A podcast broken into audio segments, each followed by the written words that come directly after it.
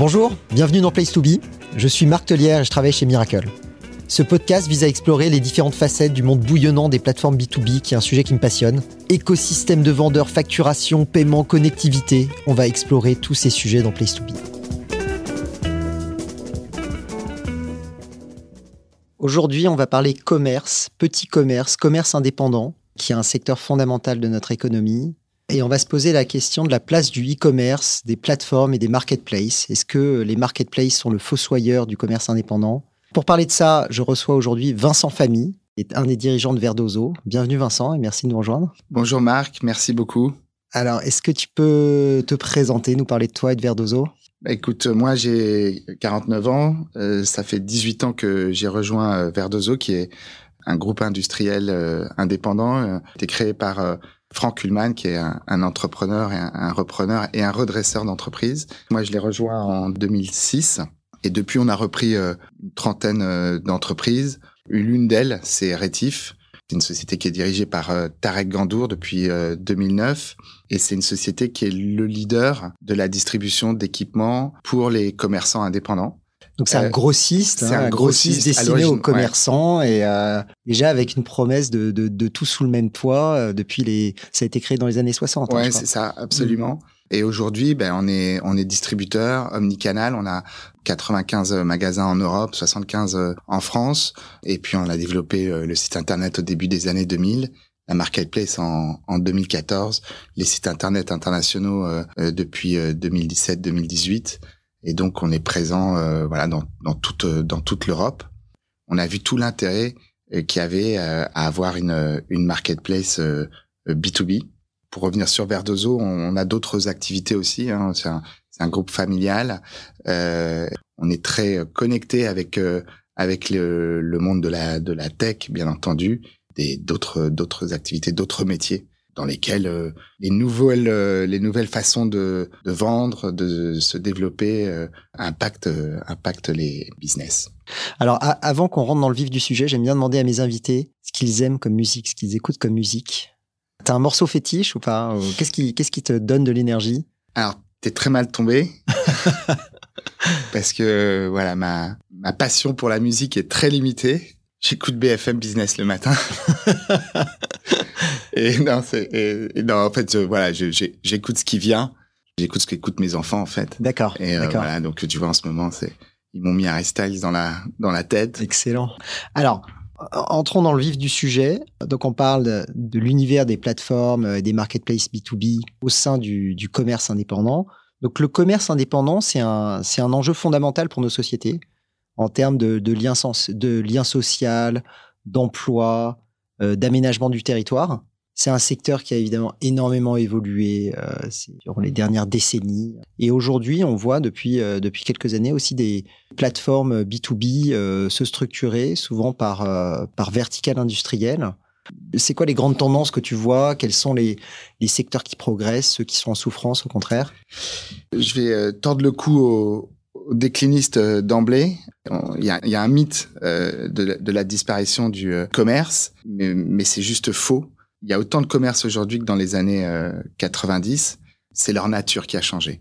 le commerce, c'est 700 000 entreprises, 600 000 indépendants, 3 millions d'actifs. Et il n'y a pas, il y a pas donc d'évolution majeure dans, dans ces chiffres. Les chiffres n'ont pas énormément changé. Non, ça, ça, ça, évolue à plus ou moins plus ou moins 10%. Et si on regarde euh, le nombre de créations euh, d'entreprises euh, en 2022, c'est 45 000 commerces qui ont été créés, 10 000, 10 000 e-commerçants.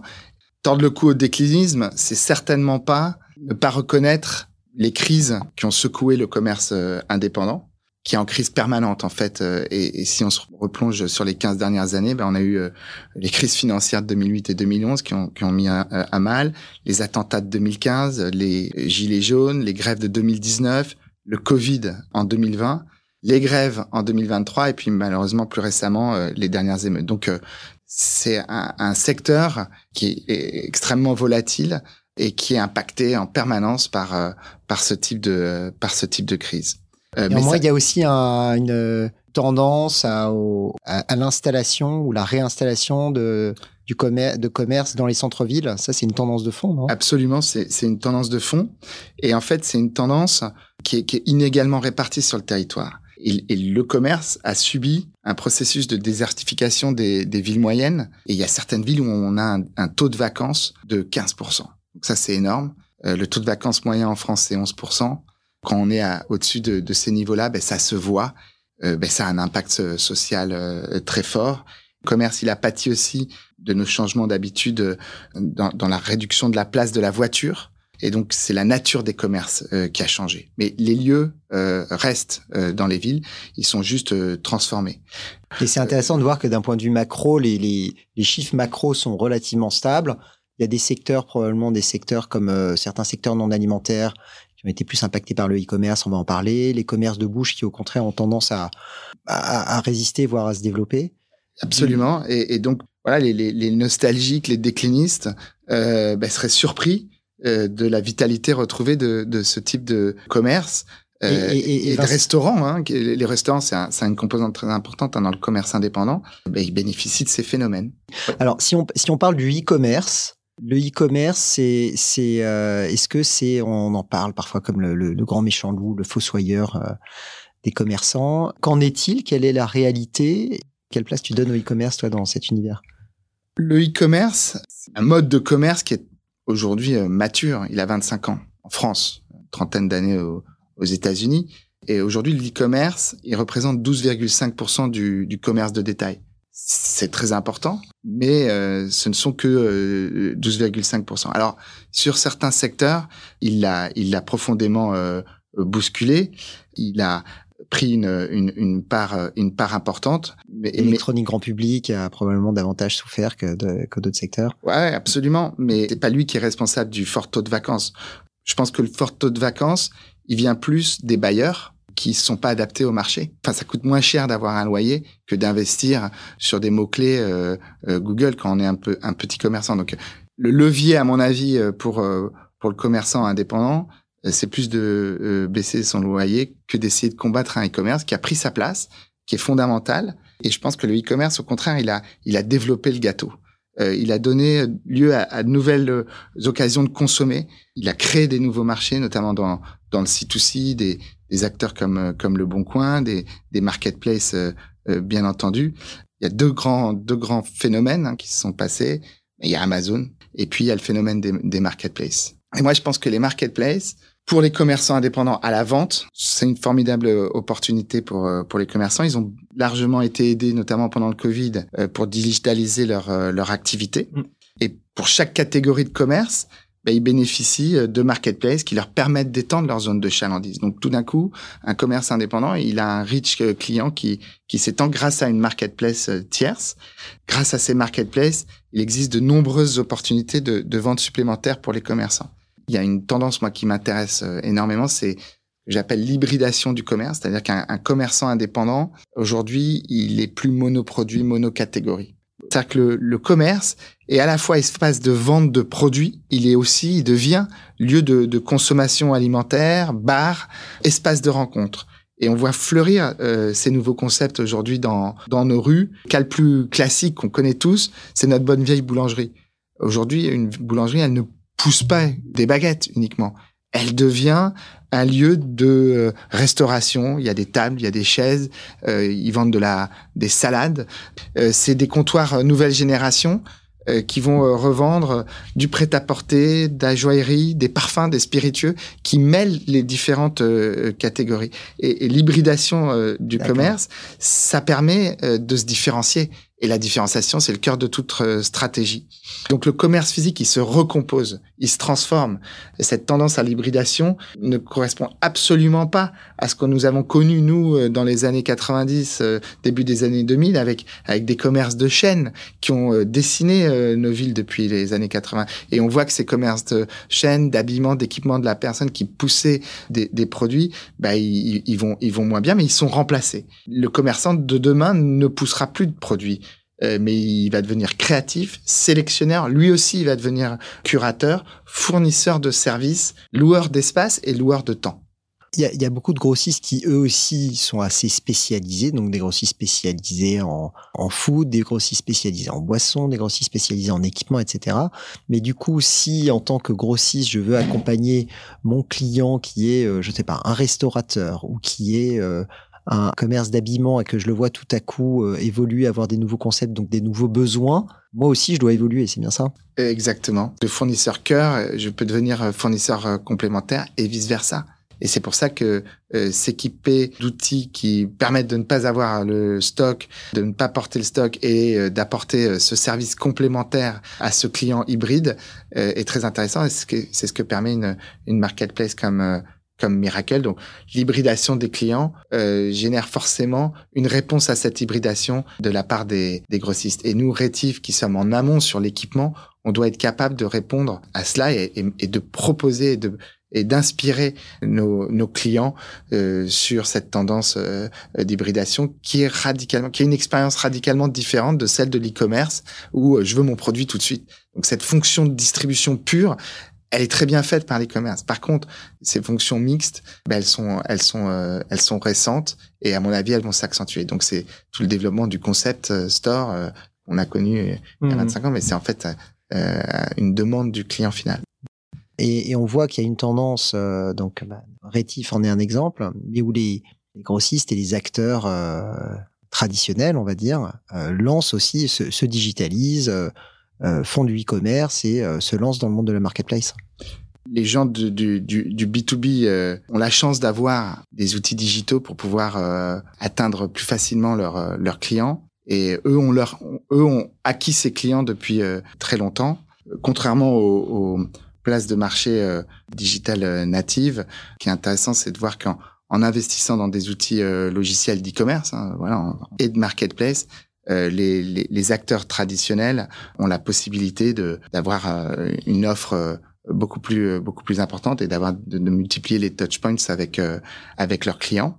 Une chose fondamentale qu'ont les acteurs traditionnels face aux digital natives, c'est qu'ils ont des clients. Ça fait des dizaines d'années qu'ils servent des clients, qu'ils ont la confiance de leurs clients. Et donc ça, finalement, c'est un, c'est un avantage concurrentiel fondamental par rapport aux plateformes purement digitales. Ouais, la chance pour les, les, les acteurs traditionnels, euh, c'est que bah, les digital natives ont, ont évangélisé et, et, acculturé le commerçant indépendant au sourcing digital. Au cours des dernières années, euh, voilà, il y a eu un travail euh, financé par, par les venture capitalistes euh, très important pour euh, permettre aux commerçants indépendants de, de comprendre l'importance du, du digital. Face à ça, et contrairement euh, qu'on avait pu voir dans les années 2000, les, les, les, commerçants traditionnels, les grossistes traditionnels ne sont pas restés euh, les deux pieds dans le même sabot, mais au contraire ont investi. Et on voit des, des gens comme comme Métro, euh, comme Sonépar dans d'autres dans un autre métier, qui sont fortement digitalisés et qui ont adopté des sites d'e-commerce et des, et des marketplaces. C'est ce qu'on a fait aussi chez, chez Retif. Un Mano Mano Pro euh, aura du mal euh, à euh, rivaliser avec un Cifé Obona qui s'équipe ou un, ou un Sonépar. La profondeur de clientèle qu'ont ces, qu'ont ces groupes est très importante. Et donc, euh, un digital native, il doit investir sur le sourcing et investir sur le, sur le client. voilà. Et, ouais, bien sûr. Et, et, donc, il doit, ça demande beaucoup d'argent les acteurs traditionnels aujourd'hui ont, ont, accès à des outils logiciels efficaces. Et ce que, ce que j'observe, c'est une course à celui qui va devenir le one-stop shop de son segment de clients. Qui va devenir le one-stop shop euh, du dentiste, euh, du pharmacien, de l'hôtel euh, ou du restaurant, du commerçant indépendant, etc., etc. Comment est-ce qu'ils arrivent à se différencier? Les acteurs traditionnels, oui. leur première arme, c'est le client en fait. C'est le client qu'ils ont, qu'ils ont déjà la difficulté, à partir du moment où on a décidé d'aller dans sur, sur, une marketplace, c'est d'organiser la société pour pouvoir apporter à ses clients déjà en place euh, la profusion euh, de, de produits et que ce soit bien organisé, bien sélectionné. Donc c'est ce travail d'organisation interne. Il y a des nouveaux rôles concrètement. Exactement, il y a des nouveaux il y a des nouveaux métiers de de sourceurs pour la marketplace euh, pour aller recruter des vendeurs et pour aller recruter des, des vendors, animer, donc des fournisseurs, les, les animer, les sélectionner, faire la curation. Toute cette nouvelle organisation, elle est, elle est complexe, elle a un process, et je pense que la difficulté euh, est là. Et ensuite, euh, voilà, c'est être bien capable de, de mettre en œuvre au niveau informatique, de connecter ces nouveaux ces nouveaux outils avec les systèmes legacy.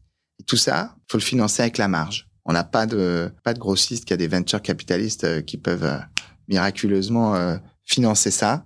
Donc, comment est-ce que tu vois les plateformes évoluer? Quelles sont les grandes tendances que tu observes dans, dans ces marketplaces B2B je pense que ça, ça, a beaucoup changé depuis les premiers pas euh, lorsque vous avez lancé votre marketplace avec Retif en 2014.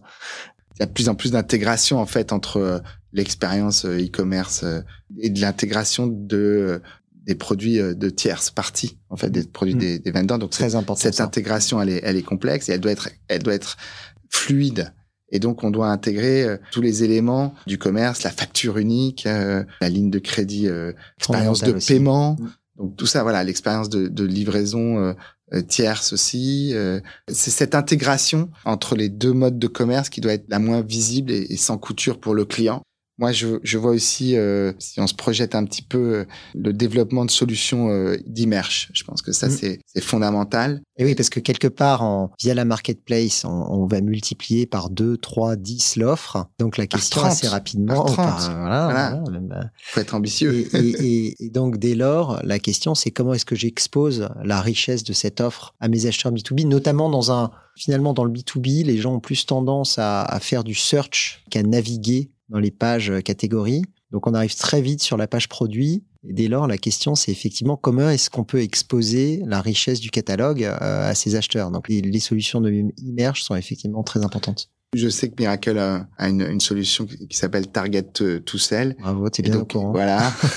et donc moi, j'ai hâte de, l'avoir testé sur euh, sur Rétif parce que voilà, il faut donner des occasions aux clients de découvrir et que ce soit fait de façon automatique. Je pense qu'il y a un autre sujet qui est le, paiement en un clic. Et le jour où un, client B2B pourra acheter en un clic comme euh, comme sur Amazon, euh, je pense que voilà, on aura fait aussi un, pas dans l'expérience client. Moi, quand je parle à, à des gens, des grossistes qui envisagent de lancer leur plateforme, à la fois ils sentent que c'est une, tendance de fond, une lame de fond, et en même temps il y a, il y a certaines craintes. souvent, la principale concerne la qualité, la qualité de l'offre, la qualité des vendeurs, la qualité de la livraison et l'impact que ça peut avoir sur, euh, sur l'image de marque. Donc toi, qu'est-ce que tu en penses?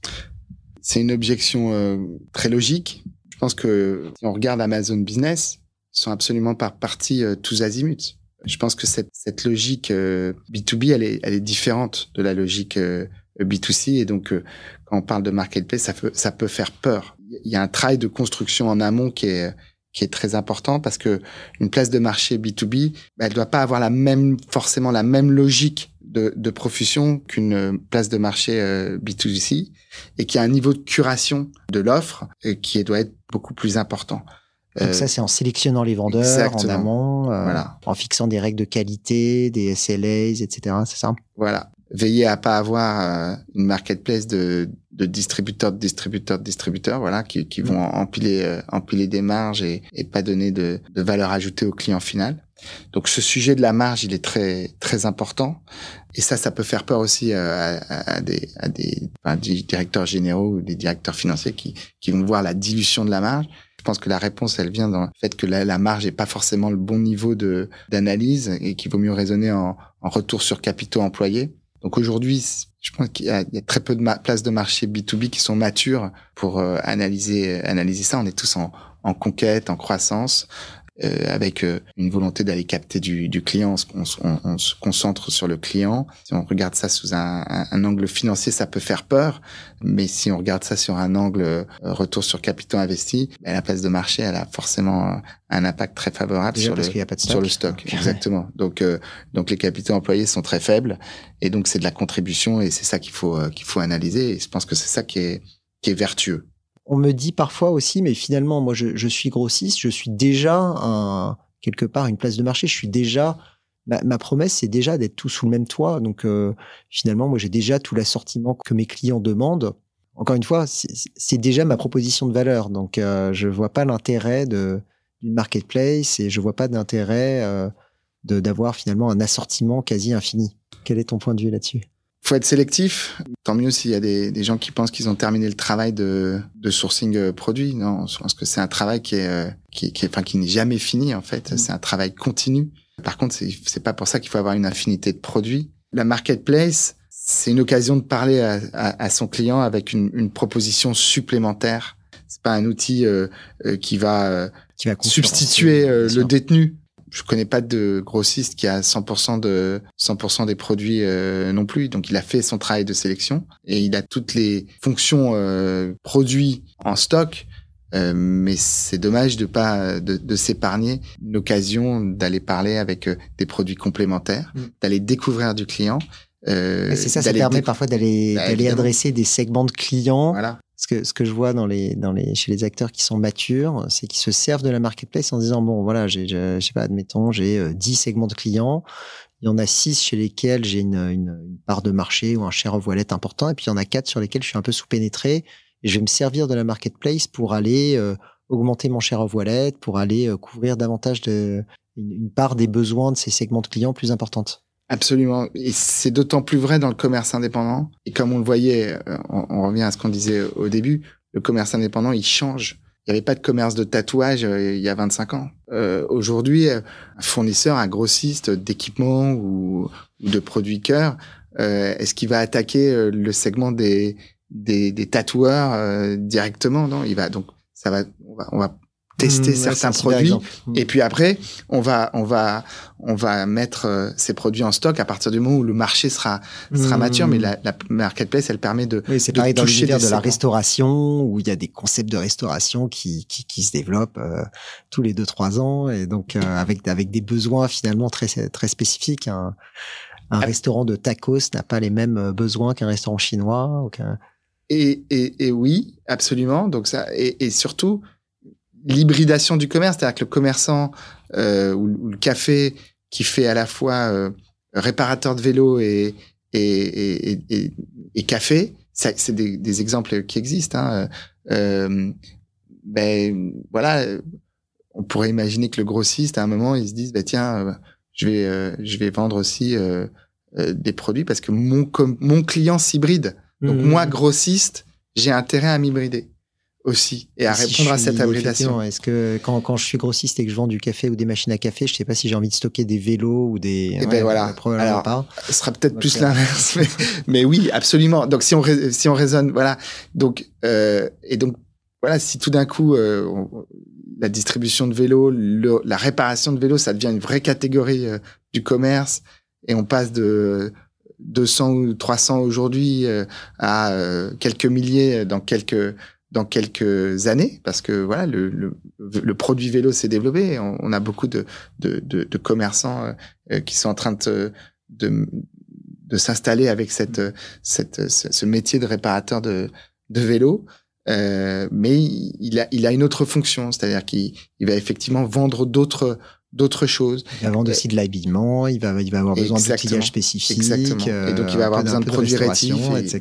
exactement. Et donc, cette hybridation, euh, elle, est, la, la, marketplace permet de, permet de la capter avec, et, et je pense que on est on est one click away de toute manière euh, sur euh, sur internet donc euh, la profusion elle, elle, est elle est à côté voilà sur un autre site donc ce qui est, ce qui est important c'est de l'organiser et de hmm. la et, de communiquer euh, aux clients de la façon la plus fluide à travers l'expérience internet. Mais le grossiste, lui, traditionnel, il a la chance d'avoir euh, une relation 360 degrés avec son, son client dans la mesure où il a une réalité physique, euh, métro, rétif, euh, promo cash. On a tous des magasins, donc on, on connaît notre client euh, physiquement et puis, on a aussi des forces de vente euh, spécialisées pour des projets spécifiques. Exactement. vous avez euh, souvent des lignes de crédit, un lien de facturation. Et, et euh, je reviens sur une, un point que tu as mentionné avant. Parfois, ce qu'on me dit, c'est, mais finalement, si on se projette, je sais pas, à 5-10 ans, si tout le monde vend tout, enfin, est-ce qu'il y aura encore de la place pour se différencier? Donc, finalement, si toutes les marketplaces, si tout le monde devient une marketplace et toutes les marketplaces ont les mêmes vendeurs, je sais même pas si c'est possible, probablement pas. Mais, euh, mais où sera, euh, restera-t-il de la place pour la différenciation? Bah, Je pense que la, la... rien n'est figé, comme on l'a vu. Hein. On est sur un marché qui est, qui est, qui est stable euh, en termes de nombre d'acteurs. Par contre, c'est à l'intérieur que ça bouge. Voilà. Donc rien n'est figé et, et, tout bouge tout le temps. C'est ça. Et donc il faut être agile et il faut s'adapter en, en, permanence. Donc celui qui a tout, si on imaginait que si tout le monde avait tout au même moment, euh, voilà, mais c'est juste, euh, le monde est trop, heureusement trop. Euh, il y, a, y, a, y, a, de l'innovation, il y a de la création, et donc euh, les, les, choses changent. Et donc finalement, c'est des, des, des, des, modèles qui permettent de s'adapter et d'être d'être plus agile. Donc ce qui fait la différence, c'est l'expérience de la marque et, et, et du parcours client. Mm. Et la réalité physique, et c'est ça qui est, qui est intéressant. Elle vient de confiance aussi. Elle va euh, reprendre son importance. Euh, voilà, c'est euh, euh, des gens comme comme Pomona, euh, qui est un des plus grands revendeurs de, de produits de bouche et, et, et, de produits pour les, les restaurateurs. Lui, il a une logistique quotidienne avec ses clients, donc il a un lien quotidien.